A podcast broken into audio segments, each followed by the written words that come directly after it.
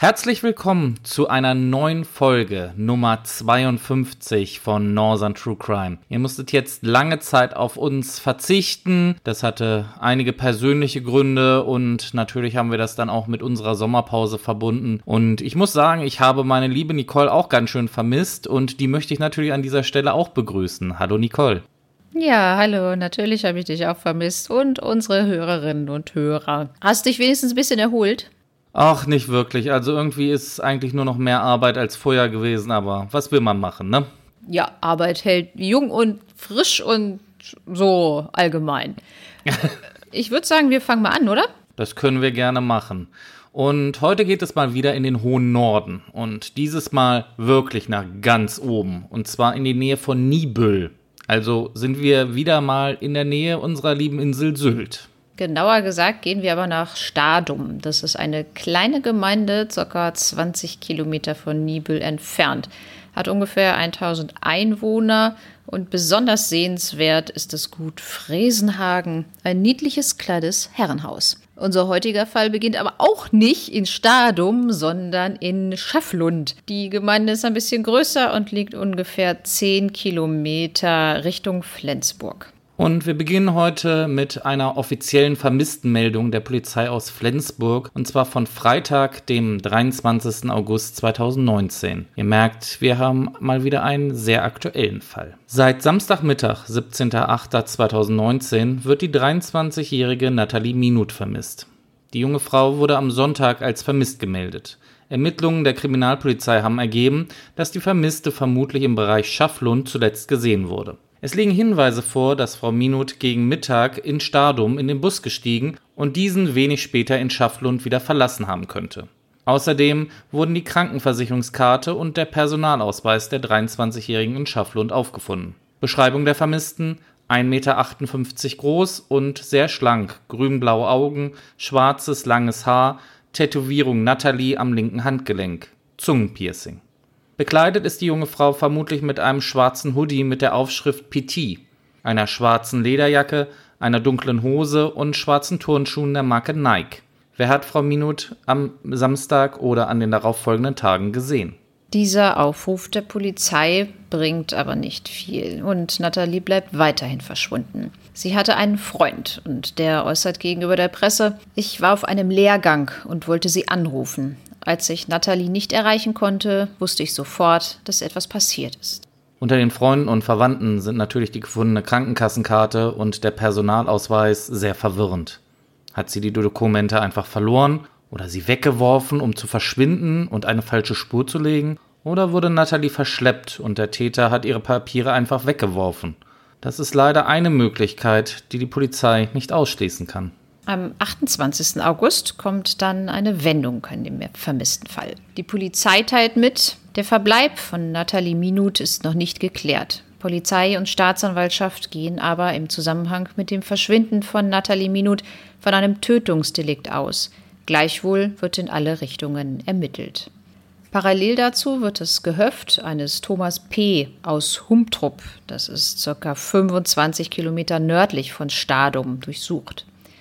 Viel ist derzeit noch nicht bekannt, außer dass Thomas 46 Jahre alt ist und von Beruf Lkw-Fahrer. Im Anschluss an die Durchsuchung wird er festgenommen und auch seine Ehefrau muss mit zum Revier nach Flensburg. Einen Tag nach der für die Öffentlichkeit überraschenden Durchsuchung sitzt Thomas P. dann in Untersuchungshaft. Haftgrund dringender Tatverdacht des Totschlags. Der Verbleib von Natalie ist hingegen noch nicht geklärt. Polizei und Staatsanwaltschaft gehen aber im Zusammenhang mit dem Verschwinden von Nathalie von einem Tötungsdelikt aus. Gleichwohl wird aber weiterhin in alle Richtungen ermittelt. Am Samstag, den 3. September 2019, dann die Gewissheit. Nathalie Minut ist tot. Ein Spaziergänger, der mit seinem Hund unterwegs ist, findet an einem Feld zwischen Humtrup und Süderlügum den abgedeckten Leichnam. Die Polizei geht jetzt davon aus, dass sie auf die Leiche von Natalie gestoßen ist. Die Leiche wird in die Rechtsmedizin verbracht und die Ergebnisse lassen einige Tage auf sich warten. Interessant ist aber vor allem der Fundort der Leiche, denn er liegt nur zweieinhalb Kilometer entfernt vom Wohnhaus von Thomas P. Die Polizei bittet die Öffentlichkeit um Mithilfe bei der Aufklärung. So wird Nathalies Handy zum Beispiel vermisst. Ebenso fehlt ihr schwarzer Kapuzenpullover, eine schwarze Jacke und die schwarzen Nike-Schuhe. Zumindest erfährt die Öffentlichkeit nunmehr auch, wie die Polizei auf die Spur von Thomas P. überhaupt gekommen ist, denn in seinem Golf wurde Natalie das letzte Mal von Zeugen gesehen. Kurz darauf sickern erste Ermittlungsergebnisse an die Öffentlichkeit. So sollen Chatprotokolle die Kripo auf die Spur von Thomas P. geführt haben. Worüber sich die Kellnerin aus Stadum und der verheiratete Lkw-Fahrer aus Humtrup genau unterhielten, ist zu diesem Zeitpunkt aber noch nicht klar. Es dauert knapp zwei Monate, bis die Staatsanwaltschaft Flensburg die Ermittlungen Stück für Stück zusammensetzen kann. Allerdings, die genaue Todesursache steht weiterhin noch nicht fest. Wir sind jetzt mittlerweile am 6. Januar 2020 und die Polizei Flensburg gibt eine öffentliche Pressemeldung im Fall Nathalie ab. Dort heißt es, im Dezember 2019 hat die Staatsanwaltschaft Flensburg Anklage gegen einen heute 47 Jahre alten Angeschuldigten aus dem Kreis Nordfriesland wegen des Vorwurfs des Totschlags an der 23 Jahre alten Nathalie Minut erhoben. Dem liegt folgender Sachverhalt zugrunde. Der Leichnam der Getöteten wurde am 31.08.2019 in einer Baumgruppe am Rande eines Feldwegs bei Süderlügum aufgefunden. Bereits der Auffindeort der Leiche deutete auf ein Gewaltverbrechen hin. Im Rahmen der durchgeführten Obduktion konnte die konkrete Todesursache nicht geklärt werden. Auch der konkrete Tathergang und das Tatmotiv bleiben trotz umfangreicher Ermittlungen unklar. Die Staatsanwaltschaft Flensburg geht jedoch unter anderem aufgrund folgender Indizien von der Täterschaft des Angeschuldigten aus.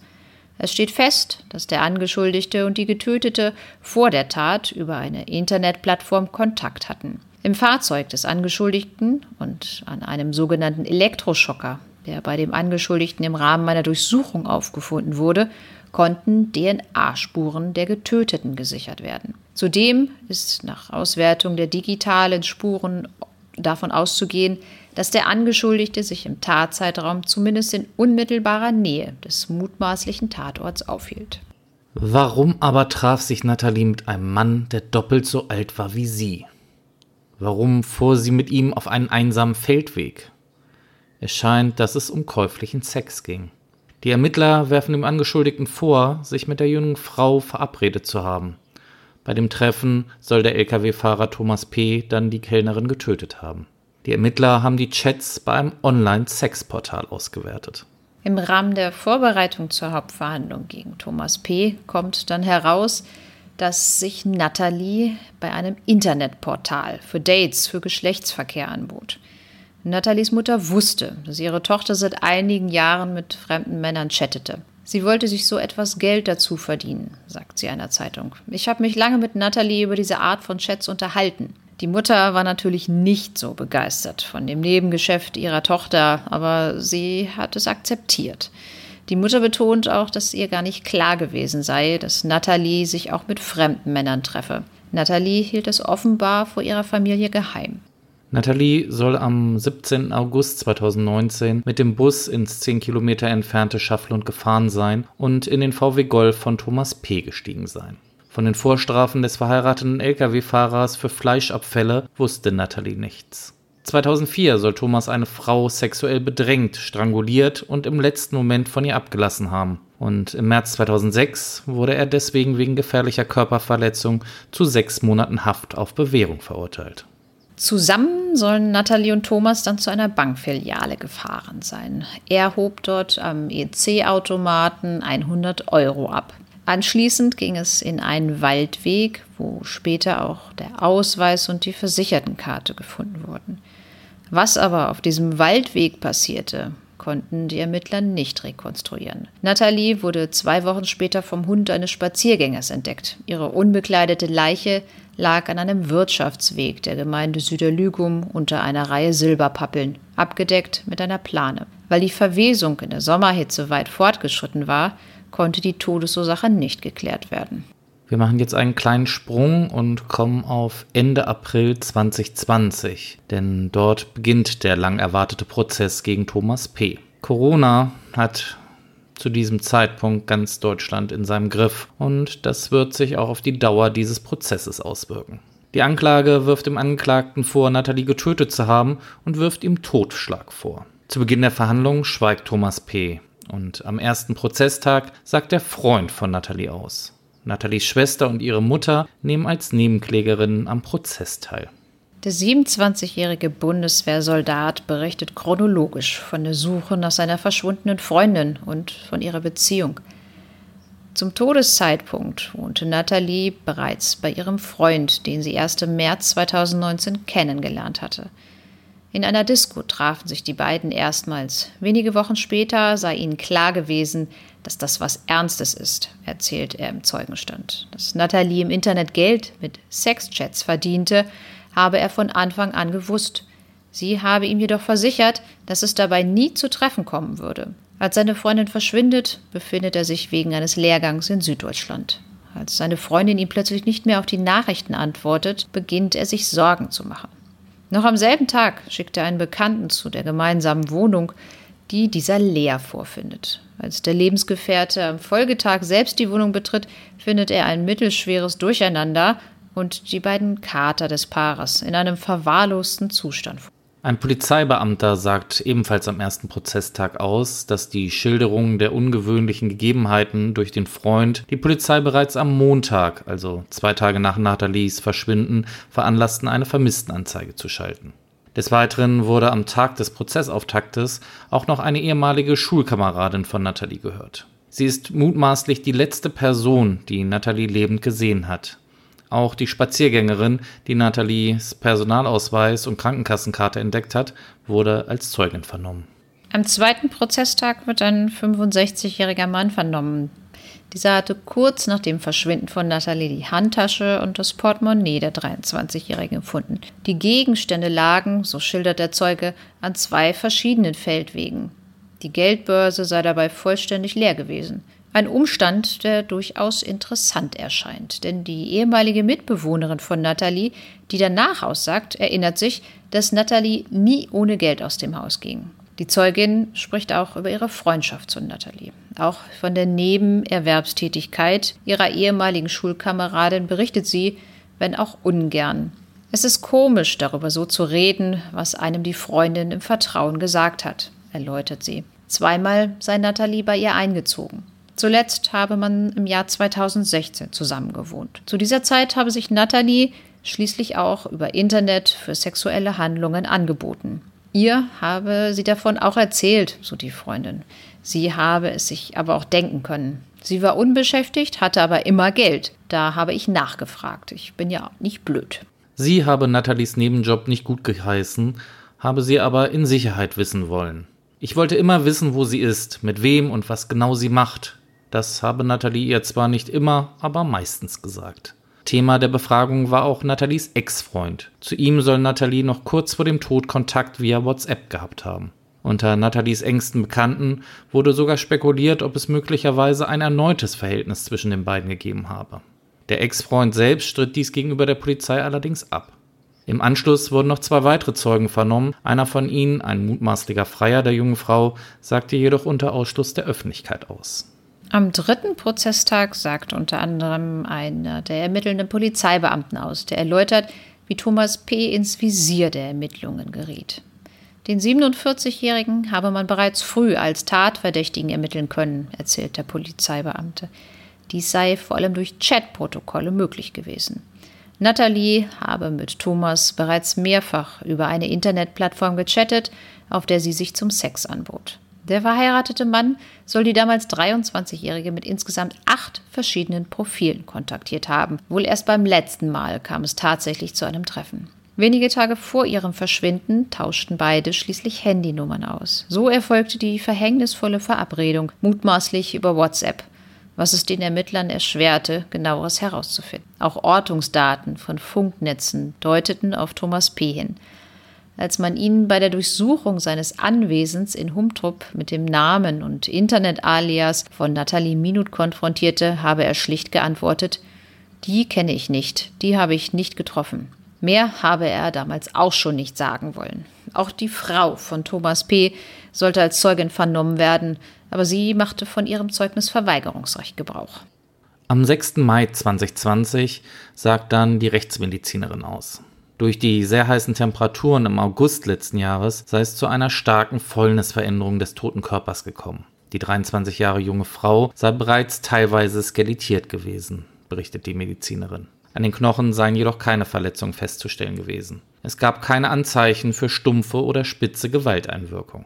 Allerdings habe man auch keine Vorerkrankungen nachweisen können, die auf einen natürlichen Tod hätten schließen können. Man muss von einem eher nicht natürlichen Tod ausgehen, resümiert die Gutachterin. Die Todesursache bleibt rein spekulativ. Auch an diesem Prozesstag sagt dann Nathalies Ex-Freund aus. Ich habe sie sehr, sehr stark geliebt, sagt der 28-Jährige gleich zu Beginn seiner Zeugenaussage sehr deutlich. Er beschrieb Nathalie als fröhliche junge Frau mit einem großen Herzen. Nach der Trennung der beiden im Mai habe er sie bis zuletzt zurückgewinnen wollen. Noch eine Woche vor ihrem Verschwinden fuhren die beiden gemeinsam nach Sylt. Er habe den Eindruck gehabt, dass es zu einer erneuten Beziehung kommen würde, erzählt der junge Mann im Zeugenstand. Den letzten Kontakt habe es noch wenige Minuten vor Nathalies Verschwinden gegeben. Am 17. August um 12.29 Uhr habe sie ihm das letzte Mal auf WhatsApp geantwortet. Ein letztes Okay. Das letzte Lebenszeichen sendete Nathalie ihrem Ex-Freund, während Thomas P. gerade eine Bankfiliale in Schafton betrat. Am Nachmittag des Sitzungstages rekonstruiert ein Kriminalpolizist die letzten zwei Stunden in Nathalies Leben. Mit Hilfe von Funkzellen und Handyortungsdaten gelingt es den Beamten, die Wege von Thomas und Nathalie in ihren letzten Stunden nachzuzeichnen. Gerade einmal zwei Stunden liegen den Daten zufolge zwischen der Abfahrt von Thomas und seiner Rückkehr in Humtrup. Im weiteren Verlauf des Prozesses sagen dann viele Zeugen unter Ausschluss der Öffentlichkeit aus. Darunter eine 30 Jahre alte Zeugin, die hatte aber kein Problem damit, dass ihre Aussage auch öffentlich gemacht wird. Auch sie hatte einige Zeit ihr Geld mit Sextreffen über eben jene Plattform verdient, über die Nathalie sich mit Thomas P. verabredet hatte. Etwa siebenmal habe sie sich in den Jahren 2018 und 2019 mit dem Lkw-Fahrer getroffen, wenn auch nicht gerne. Er war nicht unbedingt mein Lieblingskunde, berichtet die Zeugin. Zwar seien die Treffen eigentlich unauffällig abgelaufen, wie sie bei der Polizei bereits Protokoll gab, jedoch sei ihr das Verhalten des heute 47-Jährigen unangenehm gewesen. Er habe sie beispielsweise nach Ende der gebuchten halben Stunde oft gedrängt, doch noch zu bleiben. Komm, noch einmal, habe er dann gesagt. Auch habe er sie festgehalten und versucht zu küssen. Das war mir sehr, sehr unangenehm, schildert die Zeugin dann vor Gericht. Zudem sei seine Körperhygiene ausbaufähig gewesen, bestätigt sie dann auf Nachfrage des Richters. Der sechste Prozesstag beginnt mit der Aussage des früheren Opfers des Angeklagten. Wie wir bereits erzählt haben, wurde er wegen gefährlicher Körperverletzung zu einer Bewährungsstrafe verurteilt. Damals hatte Thomas P. eine Frau mit einem Seil gewürgt. Die mittlerweile 50-Jährige habe den angetrunkenen Mann damals nach Hause gebracht, nachdem man zuvor gemeinsam ein Volksfest besucht hatte. Und dann krieg ich ein Tau an den Hals gedrückt, so erzählt die Zeugin. Im Vorfeld sei er ihr auf dem Sofa in der Stube seines Elternhauses unangenehm nahegekommen. Als sie gehen wollte, habe er ihr ein Seil um den Hals gelegt und zugezogen. Mit piepsender Stimme habe sie sich bemerkbar machen wollen, bis er letztlich von ihr abließ. Er sagte Entschuldigung. Dass es ihm wirklich leid getan habe, glaube sie aber nicht. Die Zeugin litt lange unter der Tat. Die Spur des Seils hat sie immer noch am Hals. Bei einer Inaugenscheinnahme und einem Test vor Gericht machte ein lautes Knistern und ein helles Licht mehr als deutlich, dass der Elektroschocker, welcher beim Angeklagten gefunden wurde, nicht über die vorschriftsgemäße Beschränkung verfügte. Eigentlich sollte der Stromstoß nur einen kurzen Augenblick andauern. Bei dem Gerät, das die Ermittler in der Garage des Angeklagten gefunden hatten, schien der Stromstoß gar nicht mehr enden zu wollen. Ob Nathalie tatsächlich damit getötet worden ist, soll nun ein vom Gericht beauftragter Gutachter der Physikalisch-Technischen Bundesanstalt in Braunschweig klären. Während das Gericht auf das erforderte Gutachten wartet, sagen an einem weiteren Prozesstag unter den Augen von Nathalies Familienmitglieder mehrere von Nathalies Kunden aus, die von Treffen mit ihr berichten. Ihre Aussagen sollen dem Gericht helfen, sich ein Bild des mutmaßlichen Tatgeschehens machen zu können. Ähnlich sieht es auf der anderen Seite aus. Teilweise unter Ausschluss der Öffentlichkeit treten mehrere Frauen in den Zeugenstand, die von Sextreffen mit dem verheirateten Angeklagten erzählen. Und dann kommt der Prozess ein wenig in Stocken, vor allem weil die Gutachten fehlen. Ende Juli 2020 geht es dann am 12. Prozesstag nach einer einmonatigen Prozesspause weiter. Und dieser Tag beginnt mit einer großen Überraschung. Denn die Staatsanwältin in dem Prozess Dr. Laue regt einen rechtlichen Hinweis an, wonach der Angeklagte auch wegen Mordes verurteilt werden könnte. Grund hierfür ist, dass ein Sachverständiger aus Ulm ein Gutachten zu der Frage abgab, ob das Elektroimpulsgerät für einen Menschen tödlich sein könnte. Aussage aus diesem Gutachten Grundsätzlich ist der Stromstoß nicht in der Lage, jemanden zu töten. Weiter führt der Arzt aber dann aus, der hohe Stressfaktor, der ausgelöst wird, ist aber nicht zu vernachlässigen. Bei bestehenden Vorerkrankungen des Herzens könne der durch den Schmerz verursachte Stress durchaus in Einzelfällen zum Tod führen, besonders wenn sich das Opfer bereits in einem gestressten Zustand befände, wie zum Beispiel nach dem Sex. Eine Herzkrankheit wurde bei Natalie aber nie diagnostiziert. Dieser Umstand weist darauf hin, dass es mehrere Tathandlungen gegeben haben muss, stellt die Staatsanwältin im Anschluss an das Gutachten fest. Die Ausführungen des Sachverständigen belegen, dass Nathalie Minut nicht an den Folgen des Elektroschocks gestorben ist. Zunächst, so die Staatsanwältin, sei es wohl zu einer gefährlichen Körperverletzung mit Hilfe des Elektroschockers gekommen. Um diese Tat zu verschleiern, habe der Angeklagte die junge Frau anschließend auf andere Weise getötet. Somit sei das Mordmerkmal der Verdeckung einer Straftat erfüllt. Die Prozesspause wurde auch dazu genutzt, um weitere Durchsuchungen vorzunehmen. Unter anderem nahm die Kriminalpolizei ein Grundstück am Ortsausgang von Süderlügum unter die Lupe, auf das der Angeklagte Zugriff gehabt haben soll. Aus den Chatprotokollen sei hervorgegangen, dass Thomas Sextreffen an diesem Ort habe organisieren wollen. Bei der Durchsuchung kamen auch Spürhunde zum Einsatz. In einem Schuppen sollen die beiden Hunde angezeigt haben. Hier sei der gesuchte Geruch aufgespürt worden. Das Grundstück befindet sich in Sichtweite der Stelle, an der man Nathalies Leichnam fand. Es wird also vermutet, dass Thomas P. den abgelegenen Resthof als Versteck genutzt haben könnte. Am 11. September 2020 sagt dann die psychiatrische Sachverständige aus. Sie schildert zunächst die Lebensgeschichte des 47-jährigen Angeklagten. Auch zu diesem Thema hat er im Prozess keine Angaben gemacht. Anschließend widmet sich das Gutachten der Frage, ob eine Intelligenzminderung bei dem Angeklagten festgestellt werden konnte. Trotz der diagnostizierten Legasthenie und des ihr gegenüber schwierigen Aussageverhaltens sieht die Sachverständige aber keine Hinweise auf eine verminderte Intelligenz. Der Angeklagte weise insgesamt eine Neigung zur Konfliktvermeidung auf. Er sei jedoch leicht zu kränken und könne in Ausnahmefällen auch aggressiv reagieren. Dies sei wohl die wahrscheinlichste Erklärung für die Tat, die ihm zur Last gelegt wird. Sollte das Gericht ihn für schuldig befinden, so die Gutachterin. Im Anschluss an die Aussage gibt das Gericht dann einen rechtlichen Hinweis, dass auch eine Verurteilung wegen Mordes in Betracht komme. In der Begründung des Hinweises heißt es, unter der Prämisse eines mindestens zweiaktigen Geschehens sehe man Indizien für mindestens eines von zwei Mordmerkmalen. In Betracht kommen dabei die Verdeckung einer Straftat und niedere Beweggründe. Ich kann das überhaupt nicht nachvollziehen, echauffiert sich anschließend der Verteidiger des Angeklagten. Alles, was hier in Richtung Mordmerkmale geht, halte ich für Spekulation. Die Ermittlungen laufen auch neben dem Prozess weiter. Denn ein achtjähriger Junge hatte im Juli unweit dem Leichenfundort das lange vermisste Handy von Natalie gefunden. Dieses wurde dann vom Landeskriminalamt ausgewertet und im Oktober 2020 dem Gericht vorgelegt. Der Techniker schildert dann vor Gericht den aufwendigen Restaurierungsprozess, der für die Untersuchung nötig war.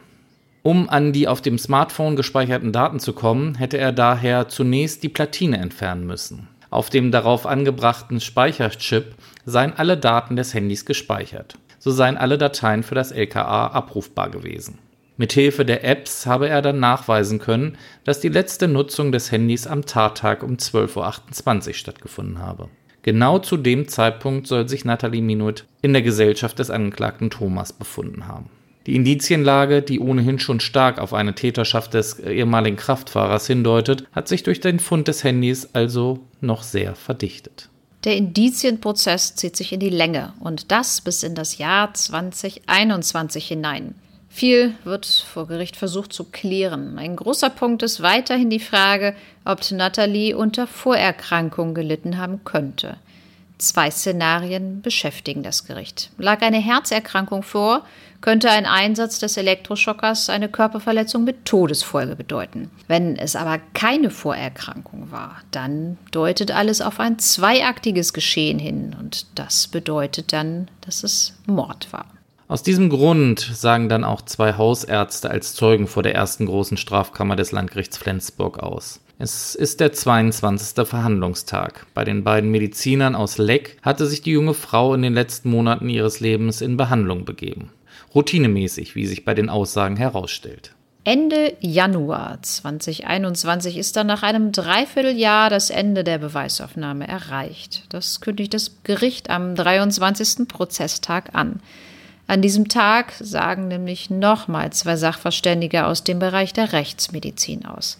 Die beiden Frankfurter Ärztinnen waren nach einem Beweisantrag der Verteidigung als Gutachterinnen herangezogen worden. Sie sollen klären, ob bei der im August getöteten Nathalie möglicherweise eine Herzerkrankung vorgelegen haben könnte.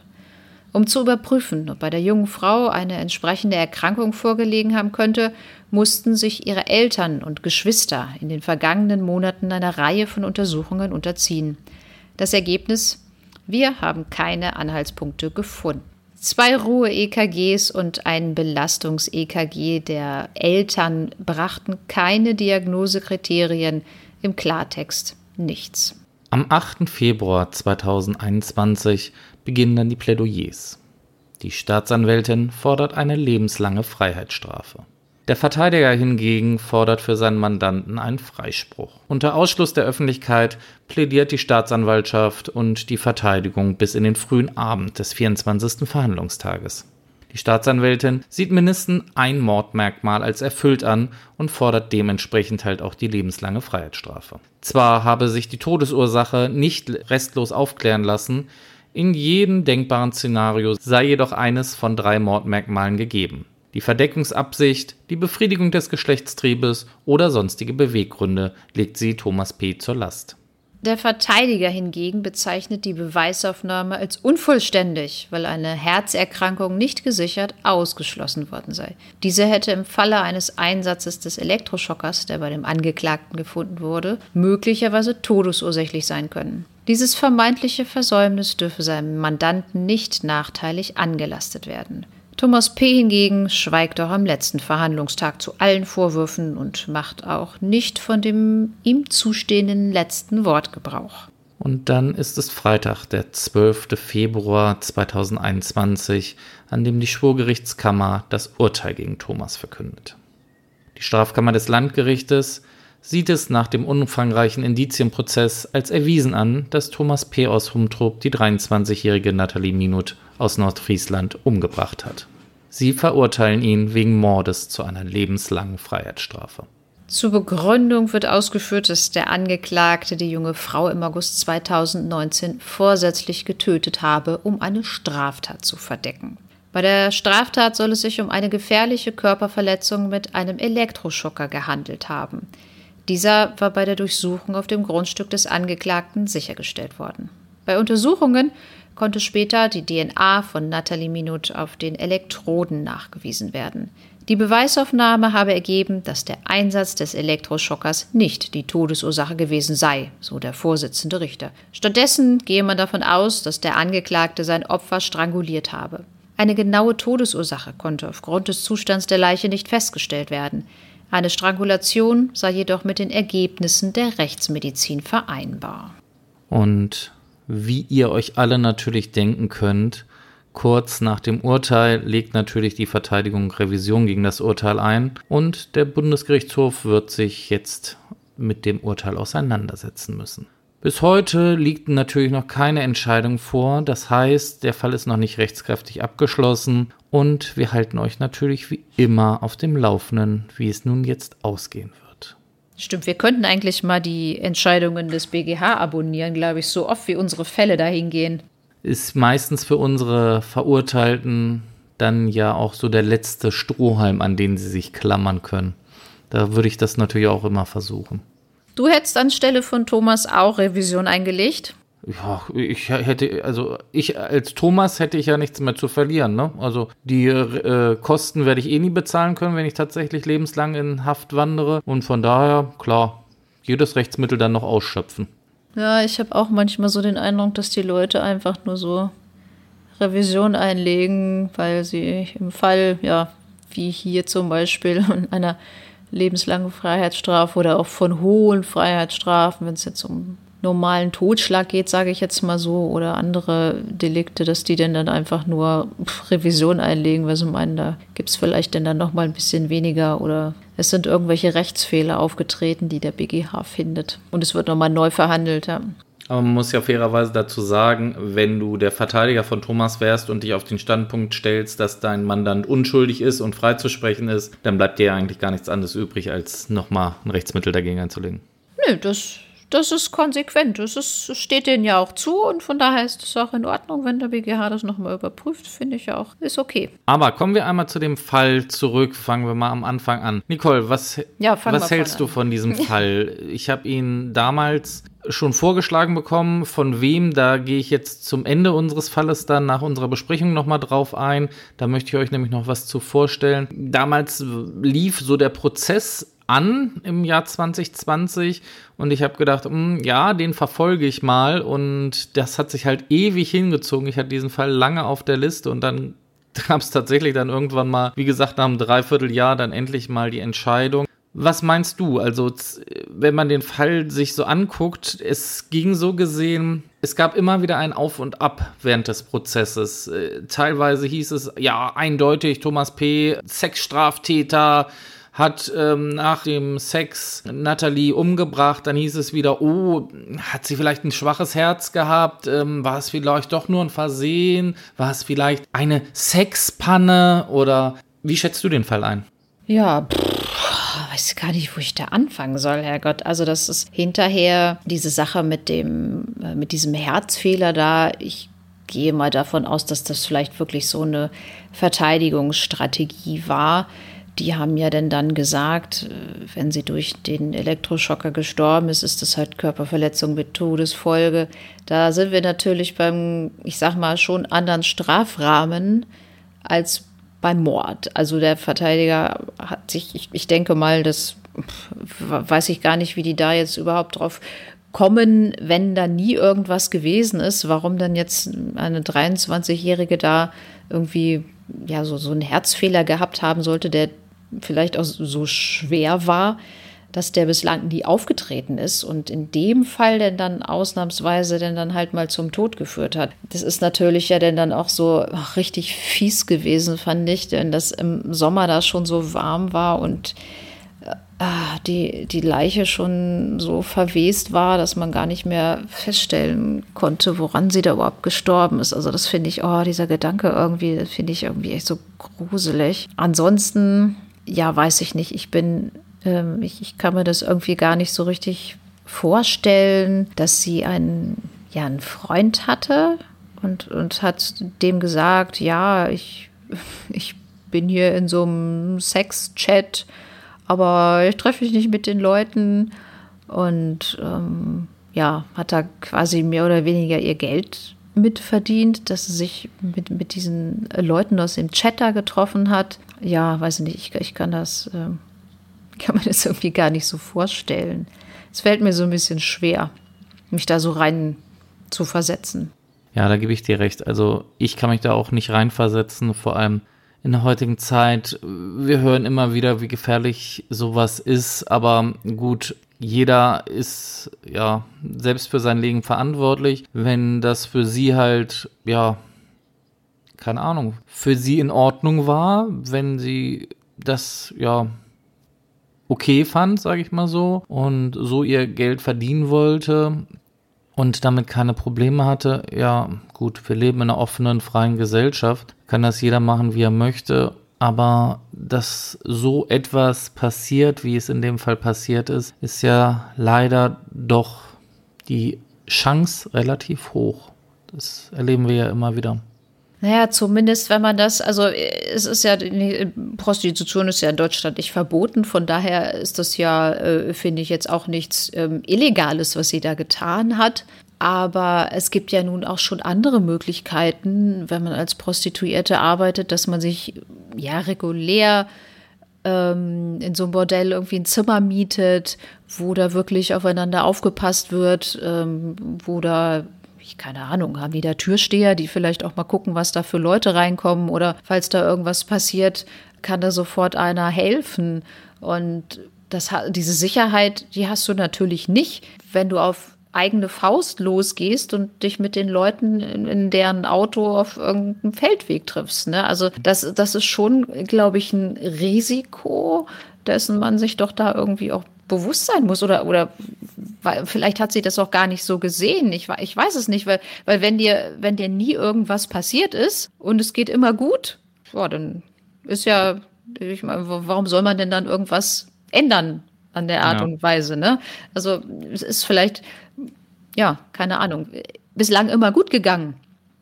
Du sagst es eben, es ist nicht nichts Illegales, äh, sich zu prostituieren, obwohl ich jetzt sagen muss, ein Teil war wahrscheinlich von dem, was sie gemacht hat, doch illegal, weil ja, ich wenn, glaube, mit, mit, äh, wenn, wenn sie nicht angemeldet war. Genau, das ja, glaube ja, ich auch, also dass das, sie keine Steuern gezahlt hat, dass genau. sie das alles unter der Hand gemacht hat. Wie ist denn das alle eigentlich? Wenn ich Prostitutionsdienstleistungen anbiete, die dann nicht versteuere, ist das dann auch Schwarzarbeit? Bestimmt, ne? Was weiß ich?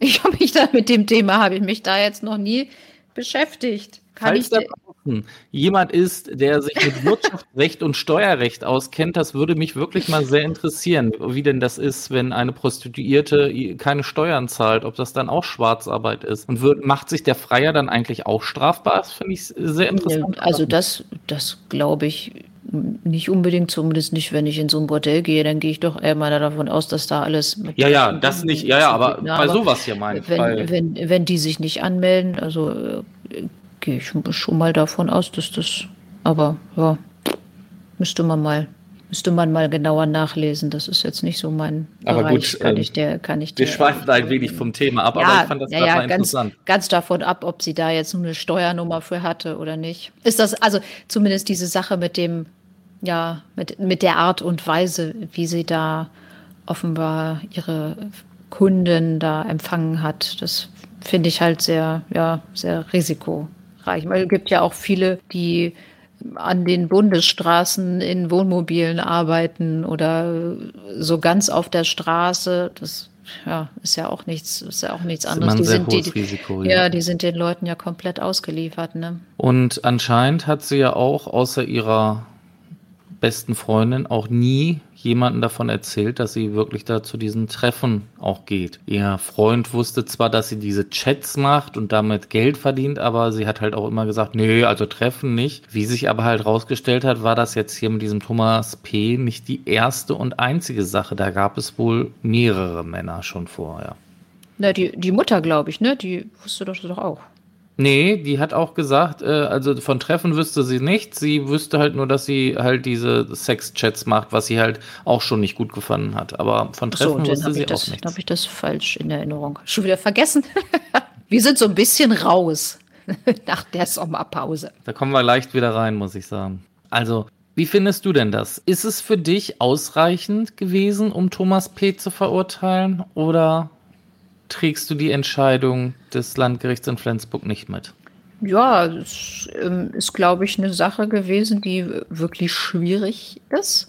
Aber ganz ehrlich, also wenn ich da jetzt das so von außen beurteile, kann ich mir auch vorstellen, so wie die Kammer das angenommen hat, dass das auch so abgelaufen ist. Und ich hätte wahrscheinlich ihn auch wegen Mordes verurteilt, weil diese Sache, ja, was ich vorhin auch schon sagte, dass, dass sie da jetzt durch diesen Elektroschocker alleine gestorben ist, kann ich, kann ich auch nicht so richtig glauben.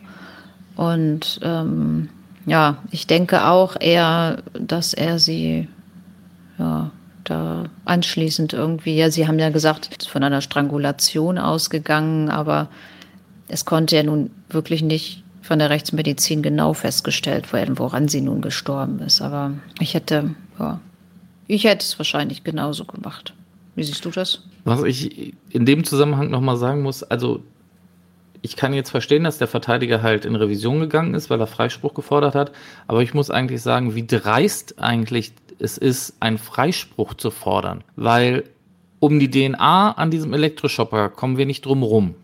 Ich finde, das ist für mich auch ein Beweis. Das ist für mich nicht nur ein Indiz, das ist für mich ein Beweis. Und mindestens dann eine Körperverletzung mit Todesfolge müsste es dann ja sein und nicht, der hat ja gar nichts gemacht. Natürlich, mindestens das hat er ja gemacht, wenn sie dann irgendeine Krankheit oder so hatte. Mindestens auf Körperverletzung mit Todesfolge ja plädieren müssen, ja, nicht der, auf Freispruch. Ja, ja, aber der Verteidiger geht ja davon aus, dass vielleicht auch dieser Elektroschocker denn dann nicht zum Tod geführt hat. Da könnte man vielleicht höchstens der hätte vielleicht von einer normalen, gefährlichen Körperverletzung ausgehen können. Also deswegen, also ein Freispruch, no way. Mord, muss ich sagen, finde ich in dem Zusammenhang auch ein bisschen schwierig, weil sich halt überhaupt nicht äh, rausstellen lässt, woran sie jetzt gestorben ist. Und ich hätte wahrscheinlich eher auf Totschlag entschieden. Aha, da bin ich. Ich bin ja wirklich mal gespannt, was der BGH sagt. Bin ich auch gespannt, ob es da noch einen zweiten Prozess gibt, ob das Ganze nochmal aufgerollt wird oder ob die Revision verworfen wird. Wir halten euch natürlich auf dem Laufenden. Nicole, wir haben viel über den Fall gesprochen. Vieles, was wir normalerweise in unsere Besprechung mit reinnehmen, ist ja dieses Mal auch schon im Fall alles erzählt worden. Die ganze Geschichte um Nathalie. Möchtest du zu dem Fall noch was sagen oder meinst du, wir sind durch? Boah, so spontan fällt mir jetzt irgendwie nichts mehr dazu ein.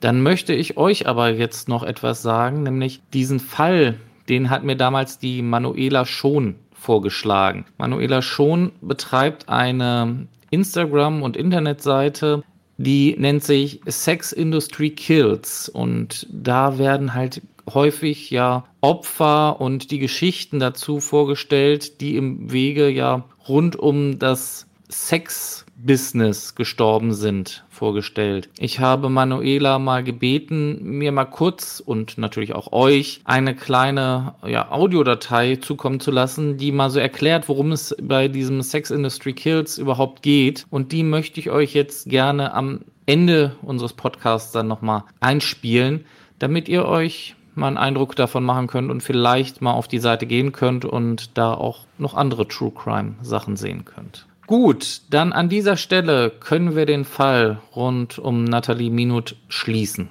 Ja, vorläufig erstmal, solange bis der BGH entschieden hat, machen wir da erstmal so ein bisschen den Deckel zu, sage ich jetzt mal so.